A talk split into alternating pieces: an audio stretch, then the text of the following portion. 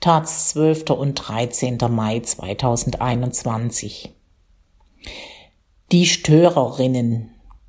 Weg mit dem Pflichtzölibat, rein mit den Frauen in Führungsjobs der katholischen Kirche.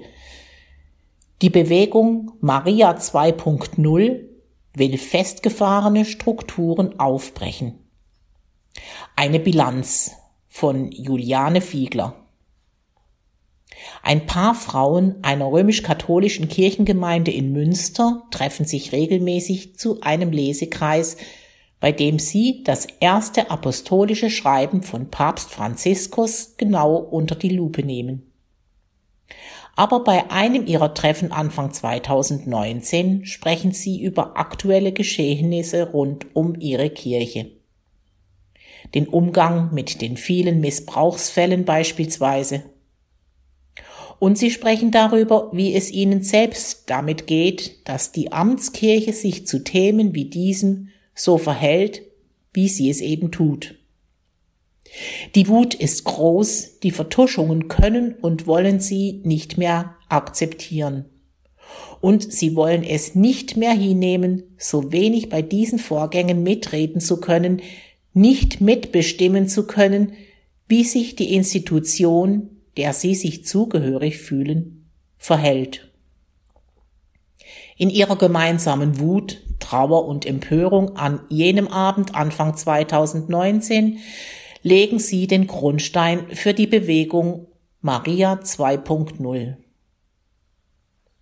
Ein paar Monate später rufen sie Frauen dazu auf, Anfang Mai für eine Woche keine römisch-katholische Kirche zu betreten.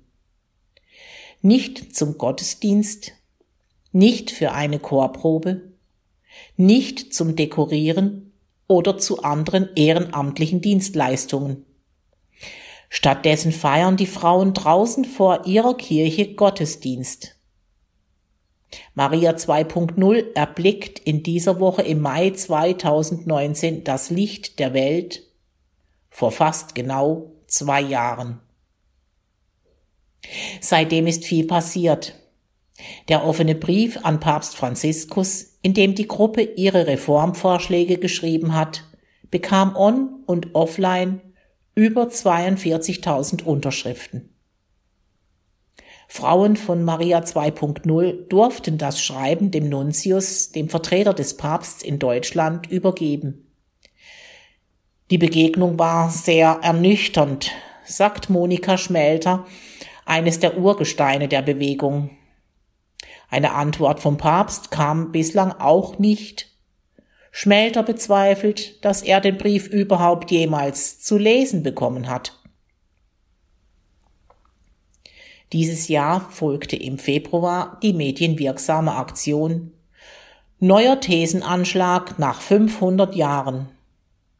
An Dom- und Kirchentüren in ganz Deutschland sollten die sieben von Maria 2.0 ausgearbeiteten Thesen gehängt werden.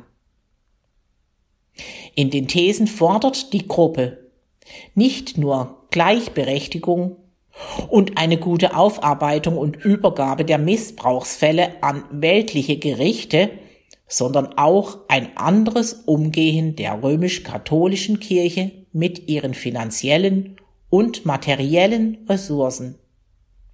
Die Thesenpapiere konnten von jeder und jedem ausgedruckt und einfach an den Türen angebracht werden.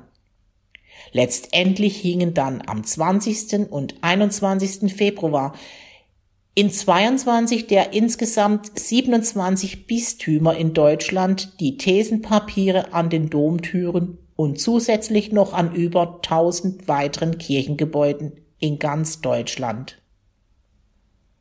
Die Aktion wurde medial sehr hochgespielt, was wohl auch daran lag, dass die Menschen, die die Papiere an den Türen angebracht hatten, Fotos davon machten und diese in den sozialen Netzwerken posteten. Es entstanden riesige Fotostrecken, die oft nur diese Momentaufnahme zeigen, denn häufig wurden die Thesenpapiere kurz darauf wieder abgenommen. Inzwischen ist Maria 2.0 längst keine kleine Gruppe von Frauen in einer einzigen Kirchengemeinde mehr. Aktionen wie der offene Brief an den Papst oder der Thesenanschlag haben der Bewegung viele Anhängerinnen verschafft. Es gibt mittlerweile Ortsgruppen von Anhängerinnen bundesweit. Ganz am Anfang waren es ja wirklich nur Silver Ages, erinnert sich Schmelter und meint damit Frauen in ihrem Alter um die 60, die sich seit Jahrzehnten in den bestehenden kirchlichen Strukturen engagieren, meist ehrenamtlich. Einmal im Monat sprechen sich die Frauen und die wenigen Männer in einem Zoom-Call ab. Rund 60 Personen sind dabei. Aber die Forderungen und Aktionen von Maria 2.0 haben nicht nur positive Reaktionen hervorgerufen. Auch eine Gegenbewegung, die sich Maria 1.0 nennt, ist entstanden. Maria braucht kein Update, ist ihr Motto. Und damit meinen sie eigentlich, die Kirche braucht kein Update. Denn ginge es nach den gut 3000 Maria 1.0 Anhängerinnen, bleibt die römisch-katholische Kirche genauso, wie sie jetzt ist. Inklusive Pflichtzölibat, rigider Sexualmoral und Machtstrukturen. Die Gruppe positioniert sich auch klar zu den Priestern, die dem vatikanischen Segnungsverbot für homosexuelle Paare trotzen. Diese Priester würden sich bereits durch die Tat der Segnung selbst exkommunizieren, heißt es dort. Gruppierungen wie diese und die wenig konstruktiven Reaktionen von Seiten der Kirchenleitung sind es wohl, die den Großteil der Maria 2.0 eher nicht hoffen lassen, dass sie die von ihnen geforderten Reformen noch erleben werden. Aber wir wollen einfach weiter stören, sagt Schmelter. Denn die kirchliche Lehre entspricht nicht dem, was Jesus gelehrt hat. Warum sie denn dann nicht dieser Kirche den Rücken zukehren und austreten? Das wurden die Frauen von Maria 2.0 seit ihrer ersten Aktion wohl oft gefragt und teilweise sind Gründungsmitglieder mittlerweile auch ausgetreten. Aber das sei ein langer Prozess des Mit sich Ringens, erzählen diese immer wieder in Gesprächen. Ihrem Engagement für Maria 2.0 stehe diese Entscheidung nicht im Wege. Auch mit anderen kirchlichen Verbänden sind die Maria 2.0 Frauen teilweise eng vernetzt. Mit den zwei katholischen Frauenverbänden aber auch mit einigen der Jugendverbände und queeren Netzwerken innerhalb der römisch-katholischen Kirche. Mit einzelnen Mitgliedern des Zentralkomitees der deutschen Katholiken wie Claudia Lücking-Michel ist man oft in Kontakt und tauscht sich über den synodalen Weg aus.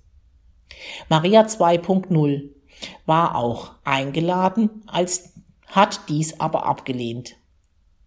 Auch dort können keine echten Reformen durchkommen, davon ist Monika Schmelter überzeugt. Die nötigen Mehrheiten dürften bei Abstimmungen aufgrund der Zusammensetzung des synodalen Wegs mit der hohen Anzahl an Geistlichen nie zustande kommen. Als Maria 2.0 noch am Anfang stand, wurde gefragt, was eine deutsche innerkirchliche Bewegung überhaupt für die große Weltkirche verändern könne. Heute ist Maria 2.0 als innerkirchliche Frauenbewegung längst nicht mehr allein auf der Welt. Im Catholic Women's Council kommen Organisationen, Initiativen und Bewegungen wie Maria 2.0 aus allen Kontinenten zusammen.